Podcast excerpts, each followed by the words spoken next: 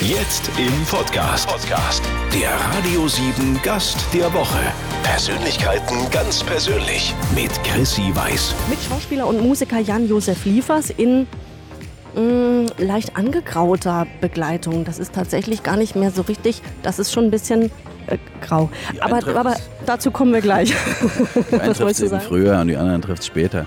Mich hat es auch früher getroffen. Ich klatsche nur Farbe drauf. Aber das ist jetzt auch nicht das Thema. Ähm, wir haben es uns bequem gemacht am Ulmer Zelt in der Ulmer Friedrichsau. Hier steht ein großes Zelt, das sieht aus wie ein Zirkuszelt. Hier spielt ihr äh, Konzert, ein Konzert mit äh, eurer Band Radio Doria. Wir schnacken aber erstmal kurz noch über was anderes. Denn Deutschland kennt dich. Guck mal, ich habe mir mein Skript geschrieben mit Sie. Ich dachte, ich sieze dich, aber das mache ich jetzt gar nicht. Weil ich natürlich von der Entfernung so ein bisschen seriöser wirke, als jetzt aus der Nähe. Jetzt merkt Du hast mich ja direkt mit Chrissy begrüßt, deswegen steige ich da jetzt drauf ein. Ja, das ist so, in meiner Generation machte man das so, da gab es gar keinen Sie, da wurden alle geduzt und, ähm, und heute kriege ich jedes Mal, ein, äh, schlägt der Blitz ein bei mir, wenn mich jemand sieht. Also denkst du, Gott, bist du alt oder was? Ja, denke ich. In dem Moment dann, nein, nein, das weiß ich ja, sondern dann denke ich, sehe ich auch so aus, verdammt, von außen. Ein, ein Haufen Berufsjugendlicher hier. Nee, nee, nee, nee. Also wir sind beim, beim Du. Ähm, Deutschland kennt dich in vielen, vielen unterschiedlichen Rollen im Kino und im Fernsehen. Du gehörst zur, ja, darf ich sagen, Top-Garde der deutschen Schauspieler. Natürlich darfst du das sagen. Natürlich. Lob ist immer, kann immer raus. Immer gerne. Sag mal, welche, machst du da, was machst du eigentlich mit meinem Stativ da? Ich stelle das auf. Das ist mein Stativ für unser Filmchen, das wir noch drehen. Ah, okay. Wir drehen noch einen Film. Wusste ich gar nicht. Du bist auch Schauspieler. Ich dachte, ich nutze das aus. Schmutzigen Film noch. Auch schon Alkohol bereitgestellt. Aber gut, das führt jetzt ein bisschen weit. Ähm, wenn du auf deine Karriere schaust, welche Rolle ist oder war dir denn so eine der liebsten? Das kann ich wirklich nicht sagen. Also keine Koketterie kann ich nicht sagen. Ich kann, könnte sagen, welche was für mich gemacht haben oder eine Tür aufgemacht haben oder irgendwie so ein, so ein, so ein So ein zündender Moment. sowas waren. Aber das waren nicht unbedingt die, auch zwangsläufig jetzt die, die mir dann die liebsten waren. Und äh, Was war denn so der Zünder? Der, der Rudi Wurlitzer in Knocking on Heaven's Door vielleicht so ein bisschen? Dann ja, aber es war vor allem einer vorher, den irgendwie kaum einer gesehen hat, der hieß Ich der Boss. Und das war so ein Film, der lief im Fernsehen. Da hat damals meine jetzt inzwischen schon 30-jährige Tochter, die war ganz klein und war bei mir, damals zu der Zeit, hat bei mir gelebt und äh, die hat mit mir da gespielt. Und das war so eine Komödie, die, die war ziemlich turbulent und die hat mir zum ersten Mal so die Möglichkeit gegeben, ähm, meinen äh, Spaß an so einer, an so einer Geschichte äh, auszuleben. Und äh, der Film wiederum hat, den hat dann damals Till gesehen, Till Schweiger, und hat gesagt, brauche ich gar kein Casting, ich will einfach, dass du es spielst und so. Der Film war so ein kleiner Türöffner zum Beispiel. Ja, können wir uns alle nochmal, vor 20 Jahren hätte ich gesagt, in der Videothek ausleihen. Aber das können wir uns alle nochmal runterladen irgendwo. Äh, ich keine Ahnung, wo es den gibt. Ich habe ihn nicht. Ich besitze ihn gar nicht. Was Der ist. Boss. Ich der Boss. Ich, Komma, der Boss. Alles klar, Filmtipp von Jan-Josef Liefers. Über 300.000 Menschen liken dich bei Facebook. Ja, Wahnsinn. Und 60.000 Follower hast du bei Instagram. Kann sein, ja. Ja, das ist ganz ordentlich. Von wem bist du denn ähm, Follower oder Fan? Wem, wem guckst du denn gerne zu beim Leben? Mensch, äh, also auf jeden Fall einigen meiner Kollegen, also gerade die, die ich mag, die, die, die, äh, wo ich gerne einfach, das ist doch so schön, du klappst das Ding auf und guckst da rein und sagst, ach guck mal, hat er wieder einen Kuchen gebacken oder so, solche Dinge, die erfährt man ja sonst nicht voneinander. Und ähm, Ja, wen magst denn du? mag ich eigentlich gar nicht so, so jetzt so bekannte Leute oder so, denen ich dann hinter, quasi da hinter, hinterher bin, sondern ich mag diesen Kontakt zu den Fans tatsächlich. Das ist eigentlich der Grund, weswegen ich da relativ exzessiv das mache. Weil ich mir dann vorstelle, die Augen zu machen mir vorstelle, dass ich mit, da kommt ja dann auch noch Twitter dazu, vielleicht so mit 450.000 Leuten irgendwie in Kontakt sein kann, die irgendwie gesagt haben, wir interessieren uns, was du, was du so treibst und machst. Und das finde ich eigentlich eine, eine irre Vorstellung. Das könnte man ja gar nicht in, in, im, im richtigen Leben hinkriegen. Das ist eigentlich der Grund, weswegen ich das äh, dort überhaupt bin. Tatsächlich. Es sind gar nicht so sehr jetzt, jetzt Kollegen oder andere große Stars oder Namen, sondern mehr die, die, die in der Regel keiner so kennt, so, die, die auf diese Art und Weise so einen Kontakt halten.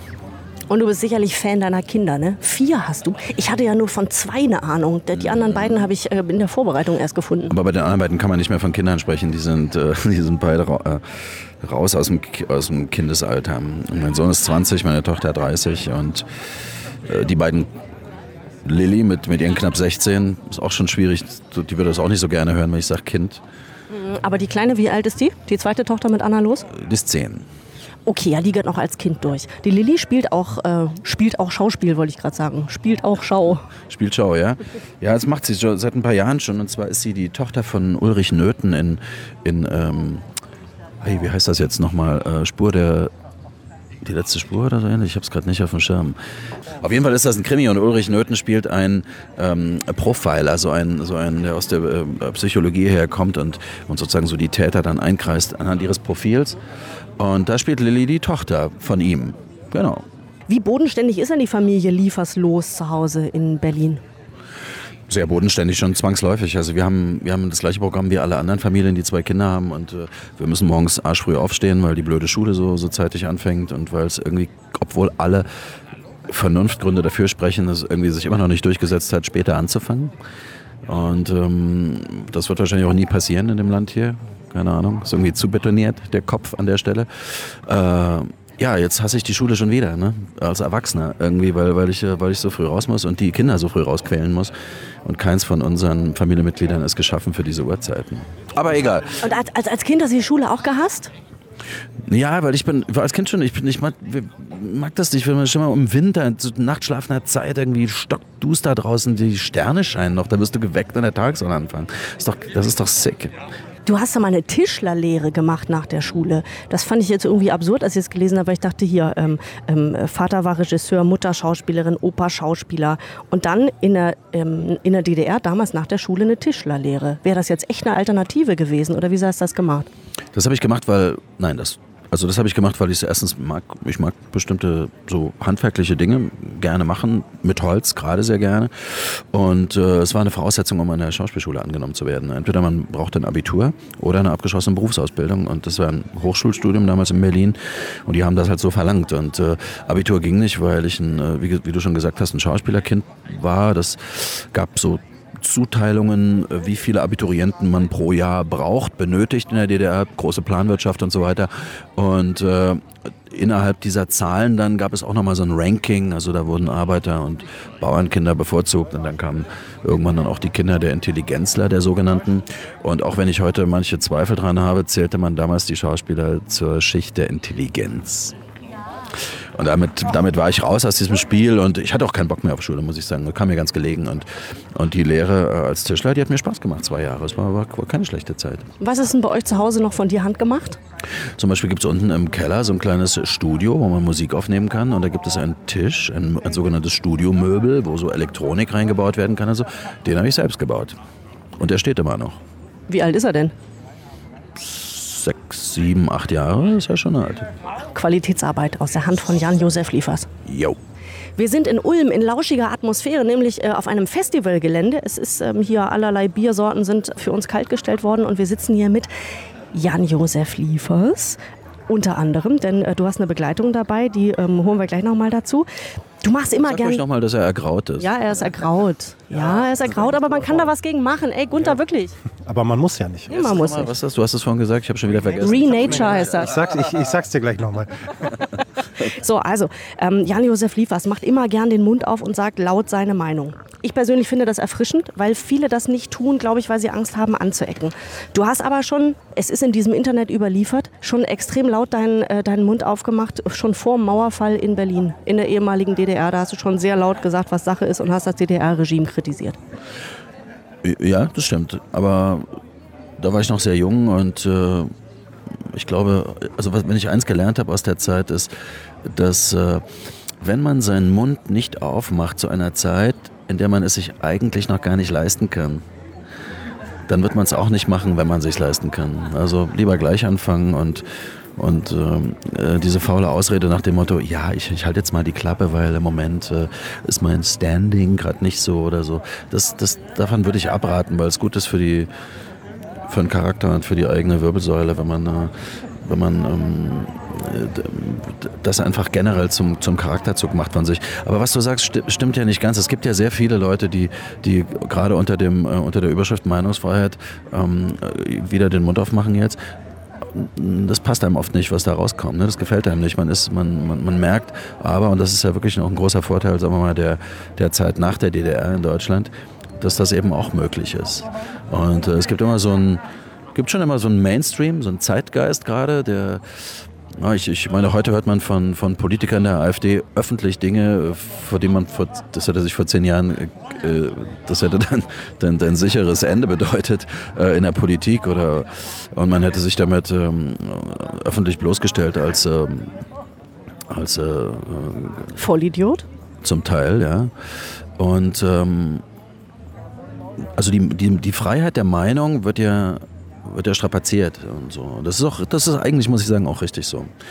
Und man, ich würde mich sogar stark machen, ich würde mich wirklich stark machen dafür, dass auch der, der nicht meiner Meinung ist und mir nicht zustimmt, äh, das laut sagen kann. So ist das. Das müssen wir lernen, irgendwie damit äh, gut und besser umzugehen, als wir es im Moment machen.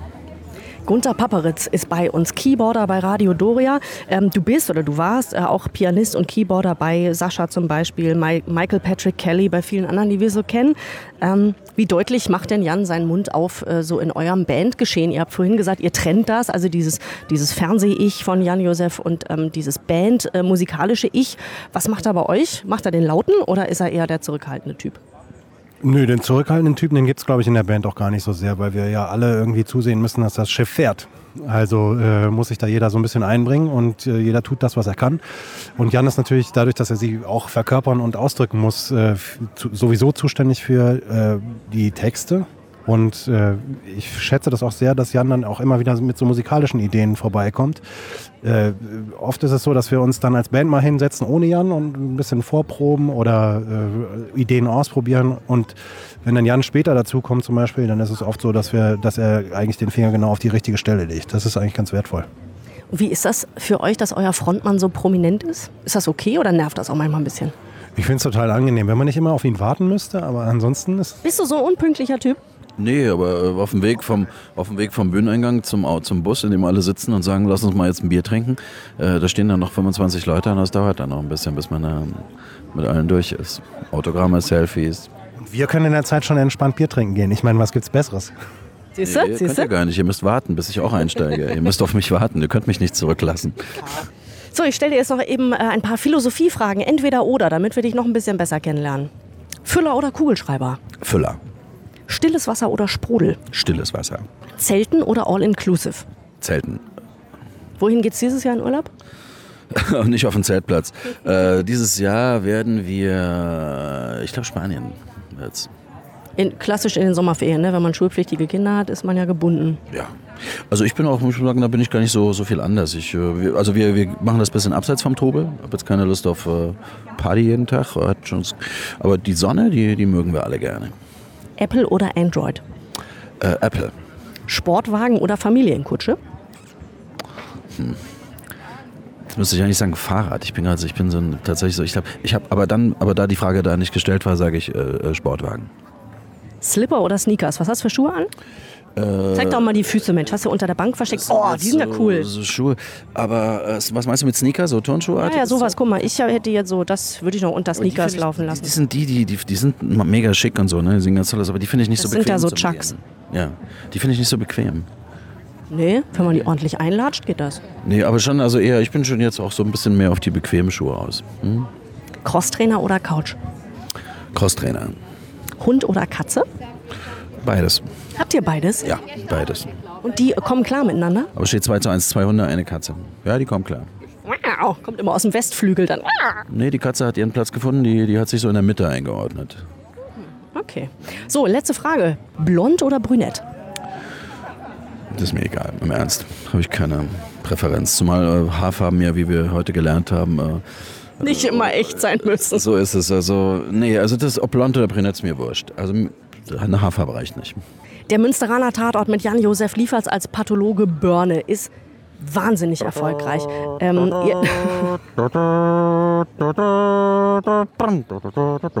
Guck mal, wir steigen direkt ein in den Tatort. Ihr dreht das, ähm, ihr dreht das doch, also zumindest die Außenaufnahmen dreht ihr in Münster, oder? Ba, ba, ba. War das deine Showtreppe? Wir drehen äh, tatsächlich äh, immer weniger in Münster, was, was, was ich persönlich bedauere, weil, weil diese Tatorte natürlich sehr stark auch ein bisschen von diesem Lokalkolorit leben. Aber wir versuchen es gut nachzubauen. Das hat immer Geldgründe am Ende des Tages. Und ähm, mal sind es ein paar Tage mehr in Münster, mal sind es ein paar Tage weniger in Münster, aber wann immer du den Prinzipalmarkt siehst oder so, dann äh, Kiepenkarl, dann weißt du, du bist, äh, du bist, wo du bist. Ja, ansonsten sind wir schon mal gerne überall von Neuss bis sonst wohin, Wuppertal und tun so, als wäre es Münster. Oha, oha, jetzt ist es raus. Du bist mit Axel Prahl inzwischen befreundet mit, ähm, äh, mit äh, Teil 2 äh, der Tatort-Kombo, die ihr da seid. Ja, wir hatten ja schon auch ordentlich paar Jahre Zeit. Vor kurzem ist der 33. Tatort gelaufen, den wir zusammen gedreht haben. Schon eine ganze Menge, finde ich. Wo geht ihr abends essen, wenn ihr so unterwegs seid? Wo trifft man euch? Kann man euch irgendwo treffen oder bleibt ihr im Hotel? Seid ihr so Bett, ins Bettgeher?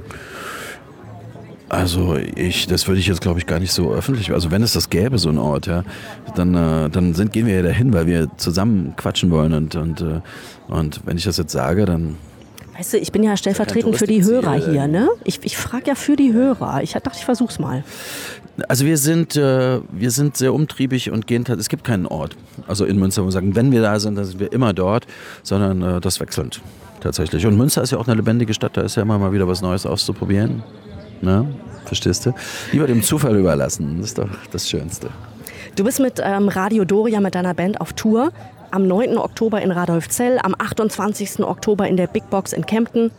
Die Tourtermine liegen in der drehfreien Zeit, oder wie läuft das? Ja, das muss es sein. Und der 28.10., das wollte ich noch sagen, in Kempten ist äh, unser, wir, wir, haben ja dieses Jahr schon eine Tour gespielt und äh, die endete in Hamburg und zwar ziemlich fulminant, es war ein ziemlich toller, toller Showschluss, äh, äh Tourschluss äh, von der ersten Tour und äh, diesmal ist es Kempten. Das, ich finde das super. Ich war, wir haben noch nie dort gespielt und ähm, jetzt schließt sich für mich so ein kleiner Kreis, weil ich war, glaube ich, mit, würde man sagen, 14 schon mal schwer verliebt in ein Mädchen aus Kempten.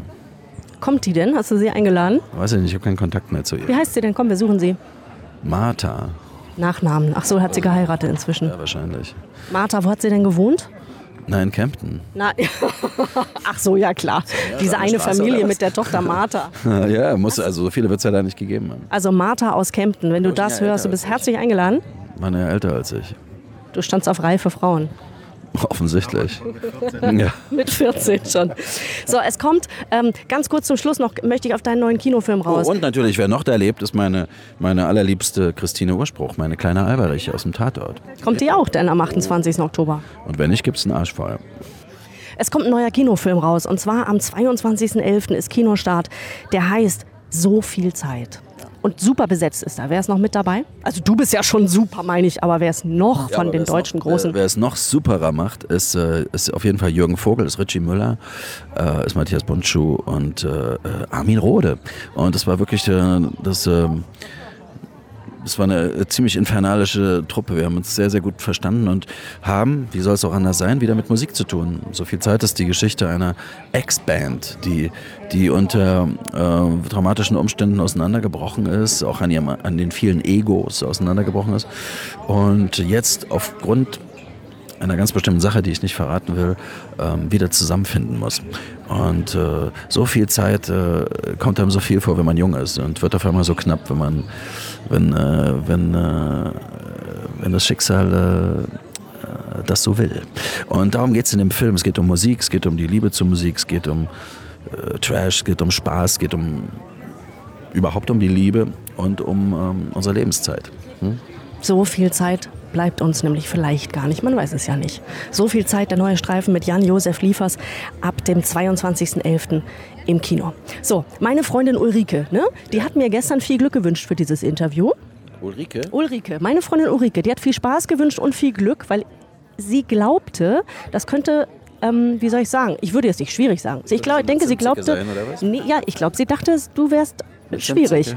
Also muss man mal mit Ulrike reden. Also wie dieser Eindruck zustande kommen kann, ist mir ein absolutes Rätsel. Mir auch. Herr Liefers, es war so toll. Es war so großartig. Ich danke dir für deine Zeit. Jan-Josef Liefers. Ähm, ich schicke dich jetzt zum nächsten kühlen Bier und dann hast du ja. auch noch was zu tun heute. Wir arbeiten ja mit Federschmuck und sowas auf der Bühne und deswegen, der muss jetzt angelegt werden. Okay, danke. Ab in die Maske. Schauspieler und Musiker Jan-Josef Liefers und Bandkollege Gunther Paperitz. Vielen Dank für eure Zeit. Dankeschön. Sehr gerne. Vielen Dank. Danke. Danke fürs Einschalten. Wir hören uns hier nächste Woche um diese Zeit wieder. Bis dahin, nichts kaputt machen bitte. Dankeschön. Jeden Montag neu im Podcast und am Sonntag ab 10 auf Radio 7. Der Radio 7 Gast der Woche mit Chrissy Weiß.